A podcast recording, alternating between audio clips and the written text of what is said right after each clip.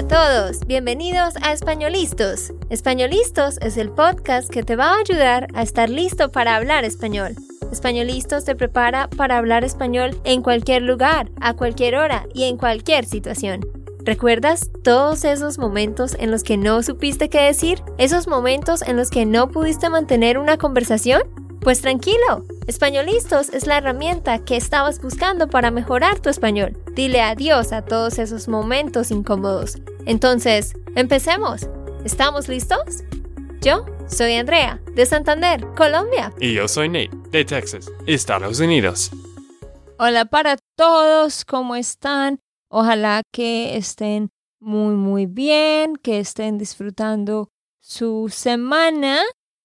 Como siempre, traemos otro episodio interesante y estamos haciendo este episodio porque algunos de ustedes lo sugirieron y es hablar un poco de el impacto que ha tenido la pandemia en la economía a nivel de Estados Unidos y a nivel pues mundial.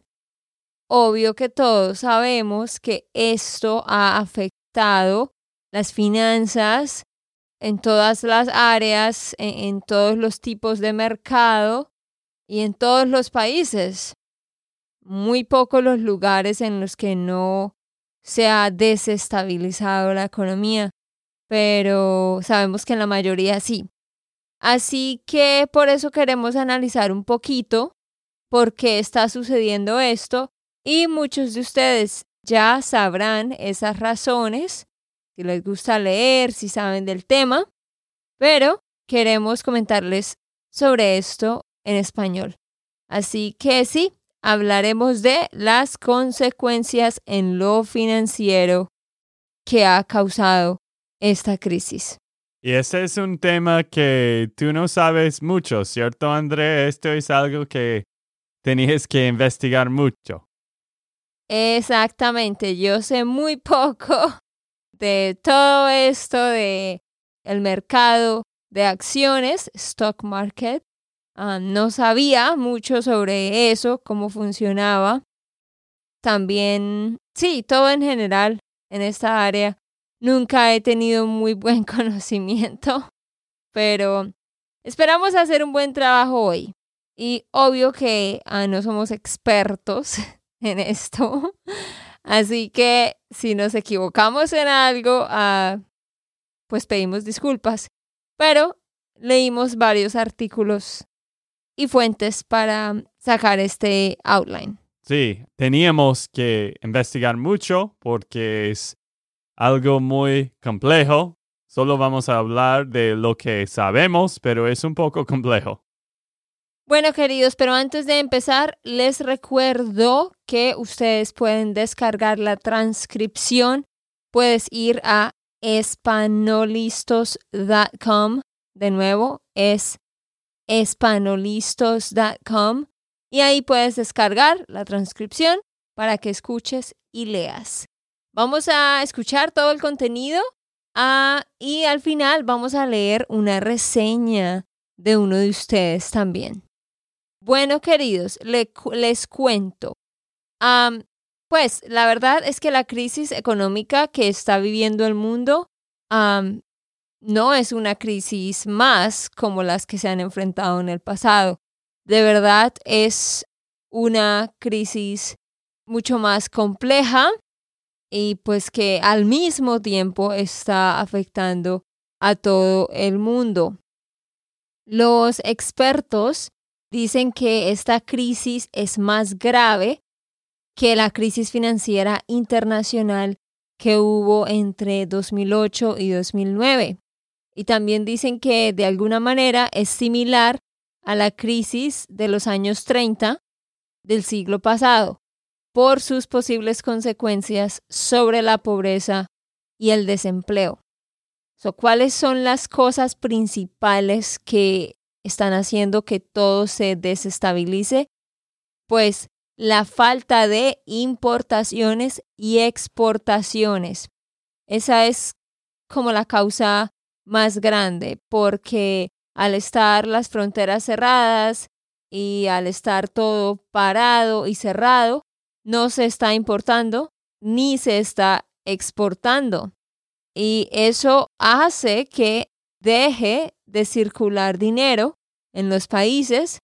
Eso hace que dejen de circular productos. Por supuesto, pues se reduce el empleo, ¿no?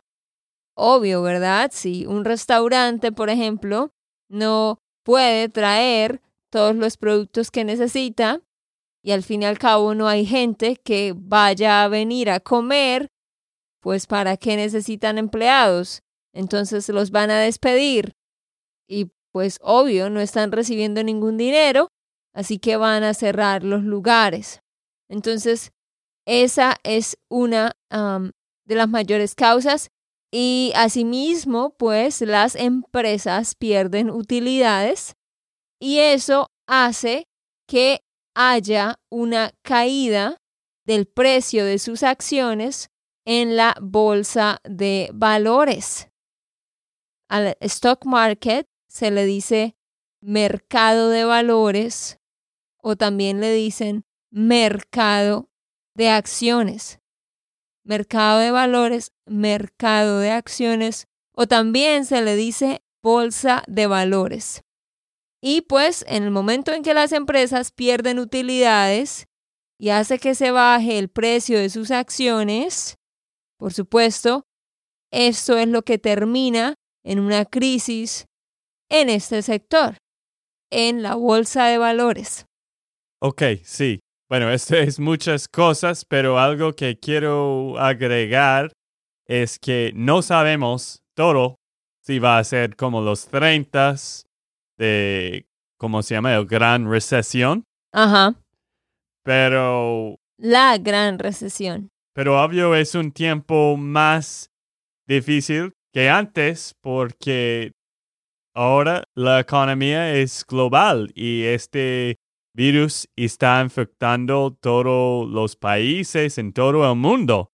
Creo que no hay ningún país que está trabajando normal. Bueno, he escuchado algunos, pero la mayoría ahora están parando algunas cosas del trabajo, así que es difícil de, de seguir con muchísimos negocios.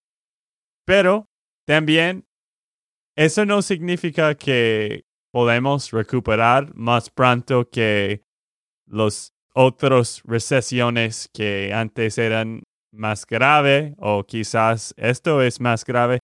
Lo que queremos decir es que quién sabe. Sí, pero sea como sea, pues nos vamos a levantar de esto, vamos a salir de esto. Eh, tenemos que reconocer la realidad, estar conscientes de qué está pasando alrededor de nosotros, ¿verdad?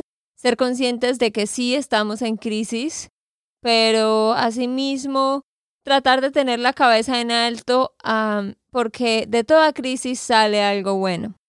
Pero sí, la realidad hay en, en, este, en esta semana que acabamos de terminar, el mercado de valores ha ingresado muchísimo.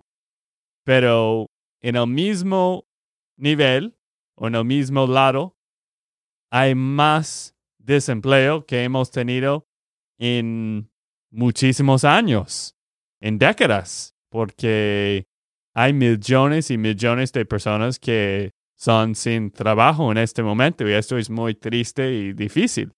Y por eso es, es un poco difícil porque en este momento todavía no sabemos qué va a pasar en un mes o dos meses o si vamos a recuperar en, en dos semanas o dos meses, quién sabe.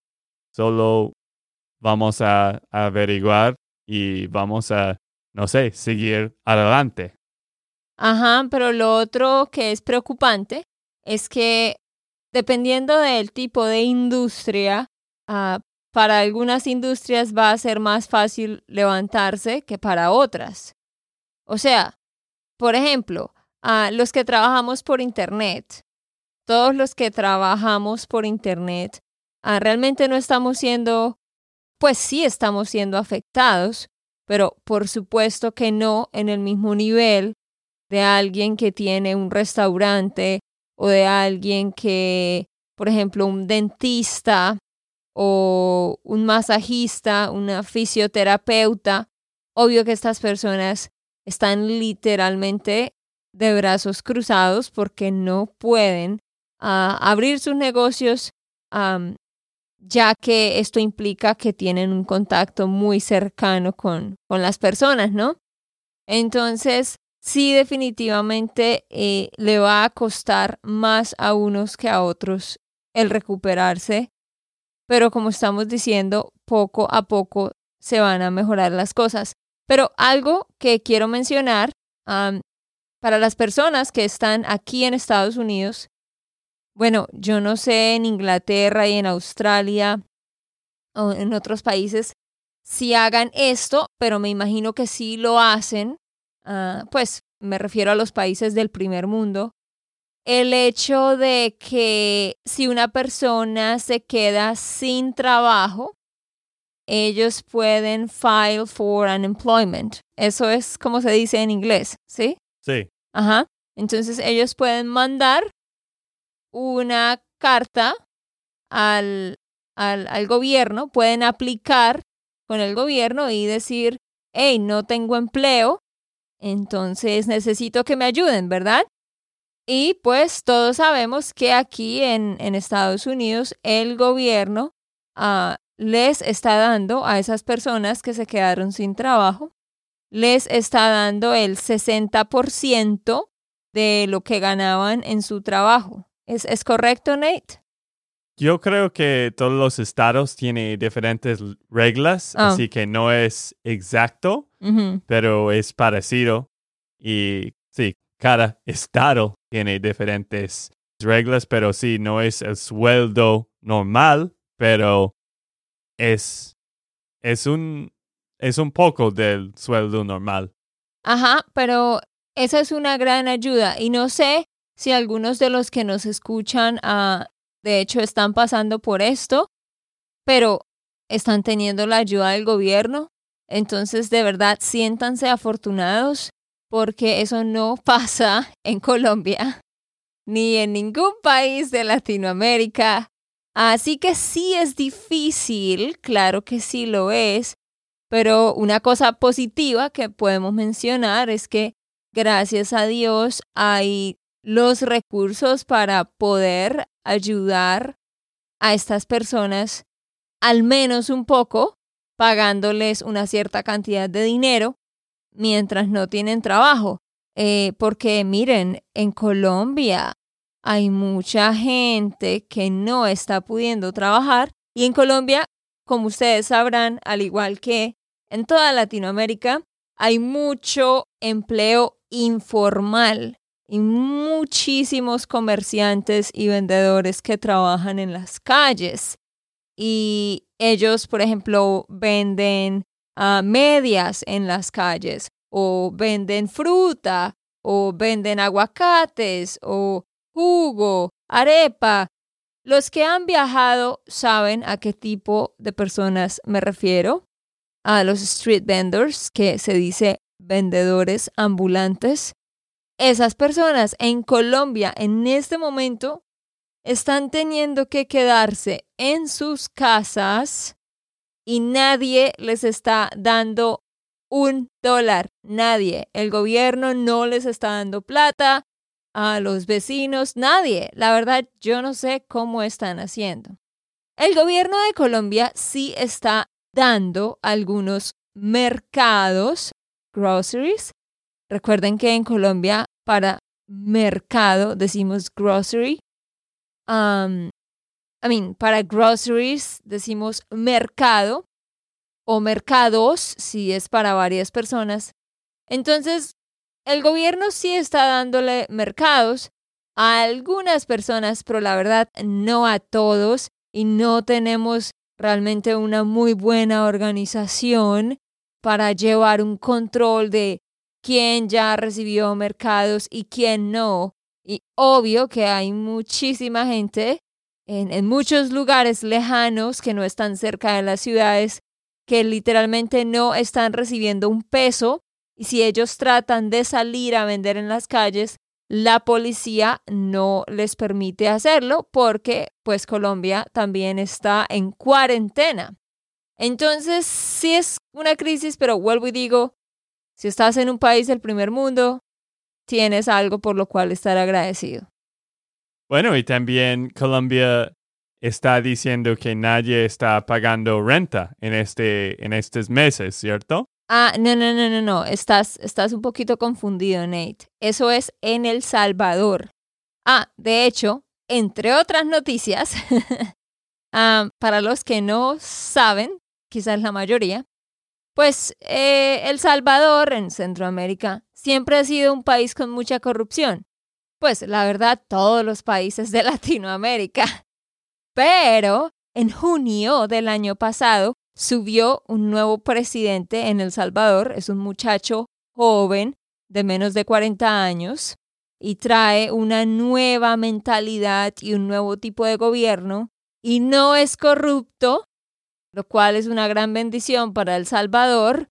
Así que, de hecho, en el país de El Salvador, el presidente decretó que nadie va a pagar a nada de, de servicios públicos, so the bills, como agua, luz, gas, y tampoco deben pagar arriendo.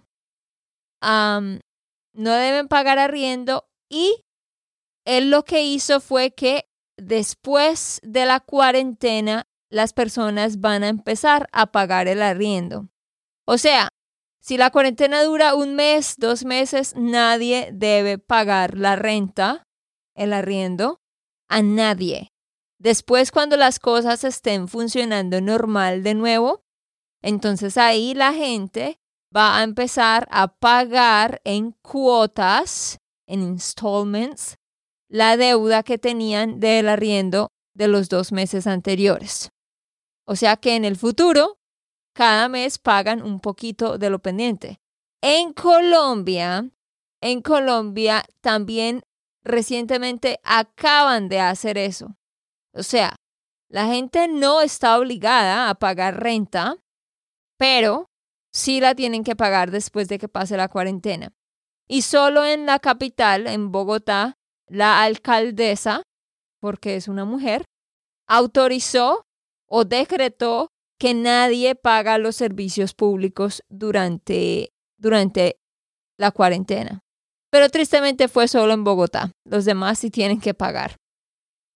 Pero en fin, eso ah, para darnos cuenta que aún en medio de la crisis pues podemos tener ciertos beneficios. Lo otro que queríamos mencionar también es el hecho de que ah, el gobierno de Estados Unidos está dándole dinero a las empresas para que puedan pagarles a sus empleados y así no tengan que despedirlos. Cuéntanos un poquito más sobre eso, Nate. Sí. De hecho, yo trabajo en contabilidad y yo trabajo por una compañía pequeña que hace contabilidad por, por otras compañías pequeñas.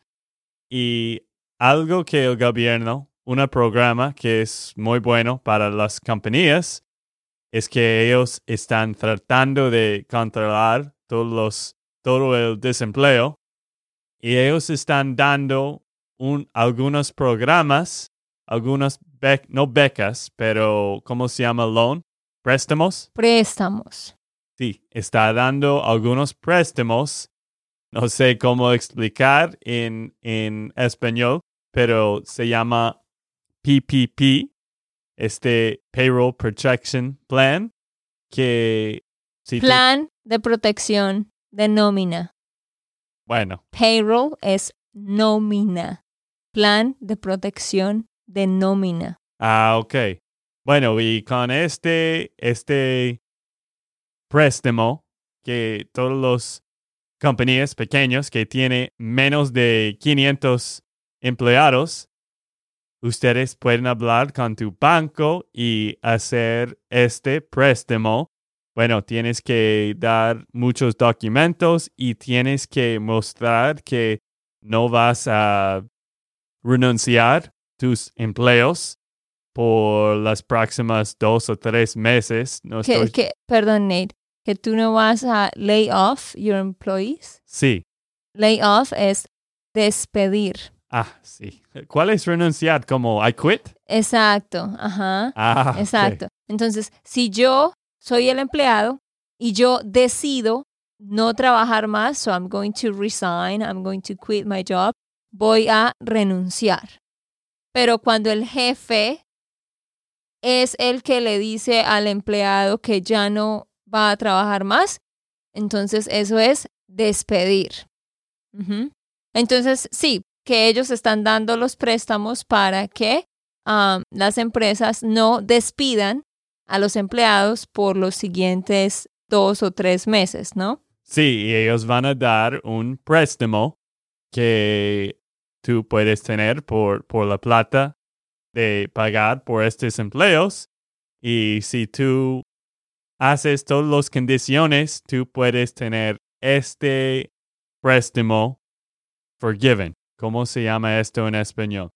Perdonado. Perdonado. Sí, tú puedes tener un préstamo perdonado. Pero no entiendo, o sea, que si la empresa realmente está teniendo una situación económica muy mala y está como yendo a la ruina y lo puede demostrar, entonces el gobierno no le va a pedir que pague el préstamo.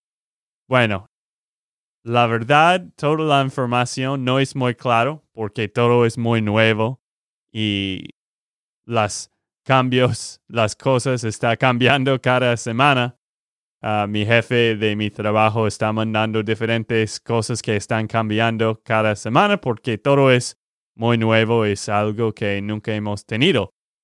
Y no sé las condiciones en el futuro que va qué va a decir, pero yo creo que la mayoría de personas, la mayoría de compañías que tienen empleos, ellos pueden recibir este préstamo.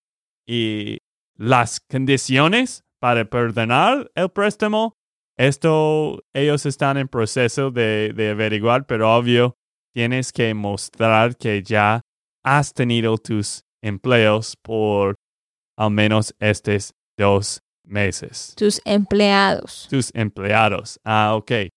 Así que es un muy buen programa.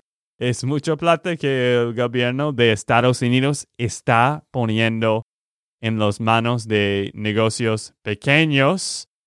Y bueno, obvio hay otras cosas como bailouts que ellos han hablado, que es, no sé cómo explicar un bailout en, en español, ¿tú sabes?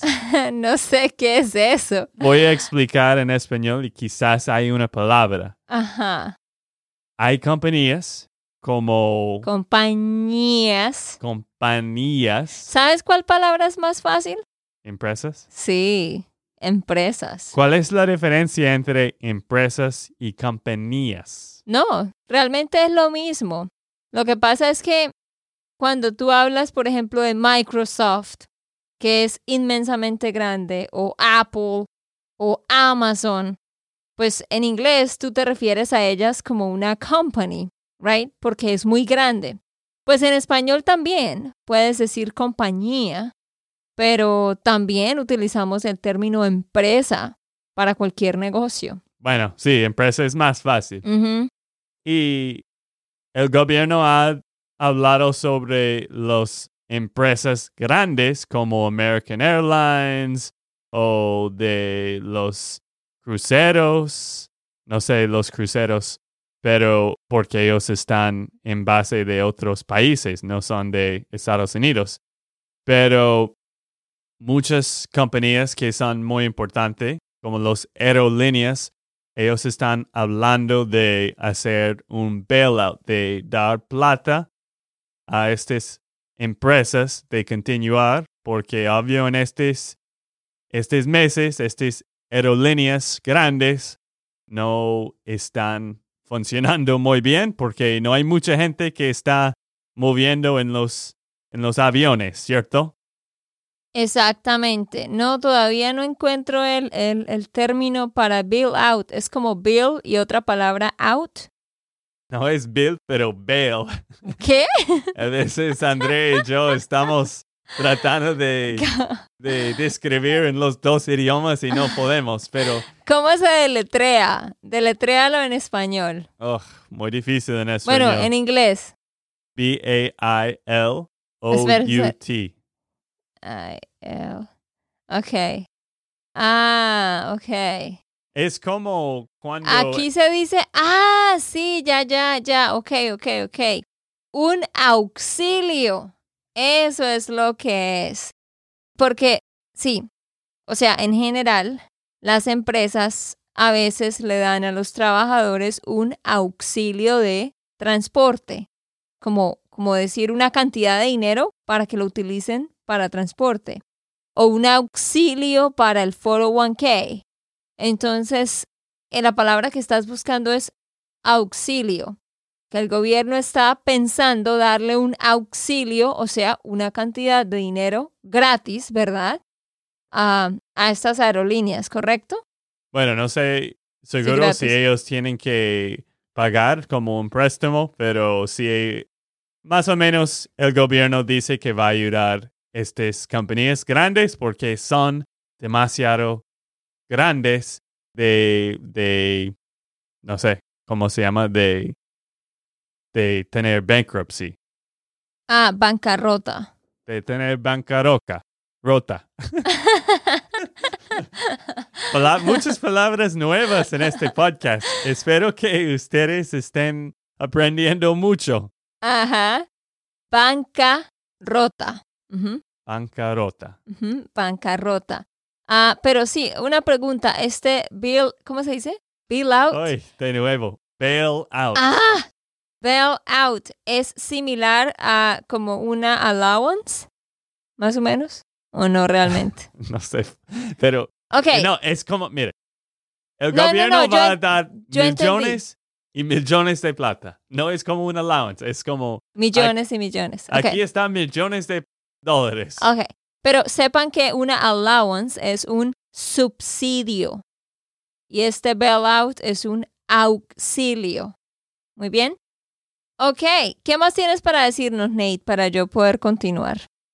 Bueno, quiero terminar con algo positivo. Obvio que el pasado, el podcast pasado, hab- hablemos de cosas positivas, porque pues los 10 o 11 cosas de agradecimiento.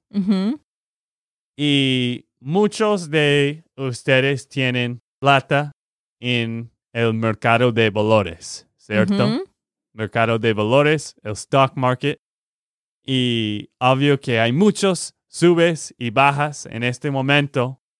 Y yo siento muy triste por las personas que tienen mayores de años, que son, que, que tienen menos años de vida, no sé cómo explicar, pero los que van a necesitar este plata en estos años, porque hay muchos cambios. Perdón, la forma en que puedes decir eso es, ya, las personas mayores, Las como personas- seniors. Sí, Ujú. las personas mayores que están esperando por este plata de, del mercado de, de valores. Pero algo buena noticia de, de todo esto es que en los últimos 90 años había un ingreso, ingreso como aumentar, Un, no- no, ¿Qué quieres decir en inglés? increase. Ah, no, un incremento. Ah, sí. Un incremento de más o menos 10%. Y con los otra cosa de, del mercado de valores, de los 1950 hasta 2009, había un incremento Incremento. incremento después de inflación, esto incluye inflación, fue como 7%, porque obvio, con inflación, tu plata está, tiene menos valor. Pero después de esto, fue como 11%, pero después de inflación, que fue casi 4% en estos, hace, en estos últimos 60 años, todavía había un incremento de 7%. Y lo que estoy tratando de decir es que el mercado de, de valores siempre, no siempre, porque a veces baja y a veces sube, pero por los últimos 100 años siempre está subiendo en el final, uh, poco a poco. Y mi punto es, no tienes mucho miedo de que todo va a perder. Quizás va a pasar que un poco va a perder, pero yo voy a yo voy a creer más en las cosas históricas. Históricas. Históricas. Ah, sí, históricas. Pero con todo esto, sí, estamos viviendo en un tiempo con mucho, mucho miedo, muchas cosas están. Incertidumbre. Incertidumbre. Uncertainty. Ah, incertidumbre. Sí, estoy aprendiendo mucho en este podcast. y espero que este pasa muy rápido. Espero que esto pase. Estaba pensando. Este pase muy rápido porque es, es un poco difícil por muchas familias y muchas personas que están sin trabajo en este momento. Sí, pero sí, como Nate dice, tengamos confianza en que aunque está cayendo, va a volver a subir, va a subir todo lo relacionado con la bolsa de valores o mercado de valores. Entonces solamente podemos esperar, tener esperanza de que ojalá que todo empiece a recuperarse. Dicen que ya pronto, eh, bueno, pero pronto no sabemos cuándo, pero dicen que pronto en muchos sectores las cosas van a empezar a funcionar normalmente. Así que ojalá esto ayude a que las cosas mejoren un poco en la bolsa de valores. Pero sí, la otra cosa que está sucediendo es que la moneda se está devaluando en, en muchos eh, países.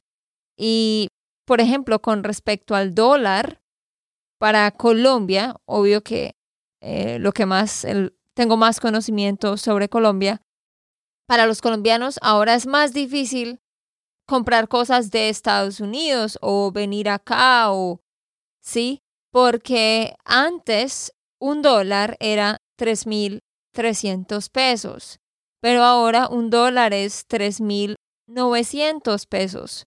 O sea, los colombianos tienen que tener 600 pesos más por cada dólar cuando quieran venir acá a Estados Unidos o cuando quieran comprar mercancía de Estados Unidos. Ah, y en general, obvio que eso afecta muchísimo. Entonces, eso sí ha sido algo que ha perjudicado a muchos países. La subida del, del dólar eh, con respecto pues a la cantidad de dinero que ellos deben pagar por cada dólar. Lo otro también en Colombia que nos ha afectado es que el precio del petróleo bajó. Eh, entonces eh, cayó el precio del petróleo. Eso también desestabiliza mucho la economía en, en Colombia. En Colombia hay una empresa grande que se llama Ecopetrol y esta empresa provee muchísimo empleo ellos están en el área del petróleo y bueno, han sido muy afectados también y pues sí, eso es otra cosa que ya internamente ha afectado mucho.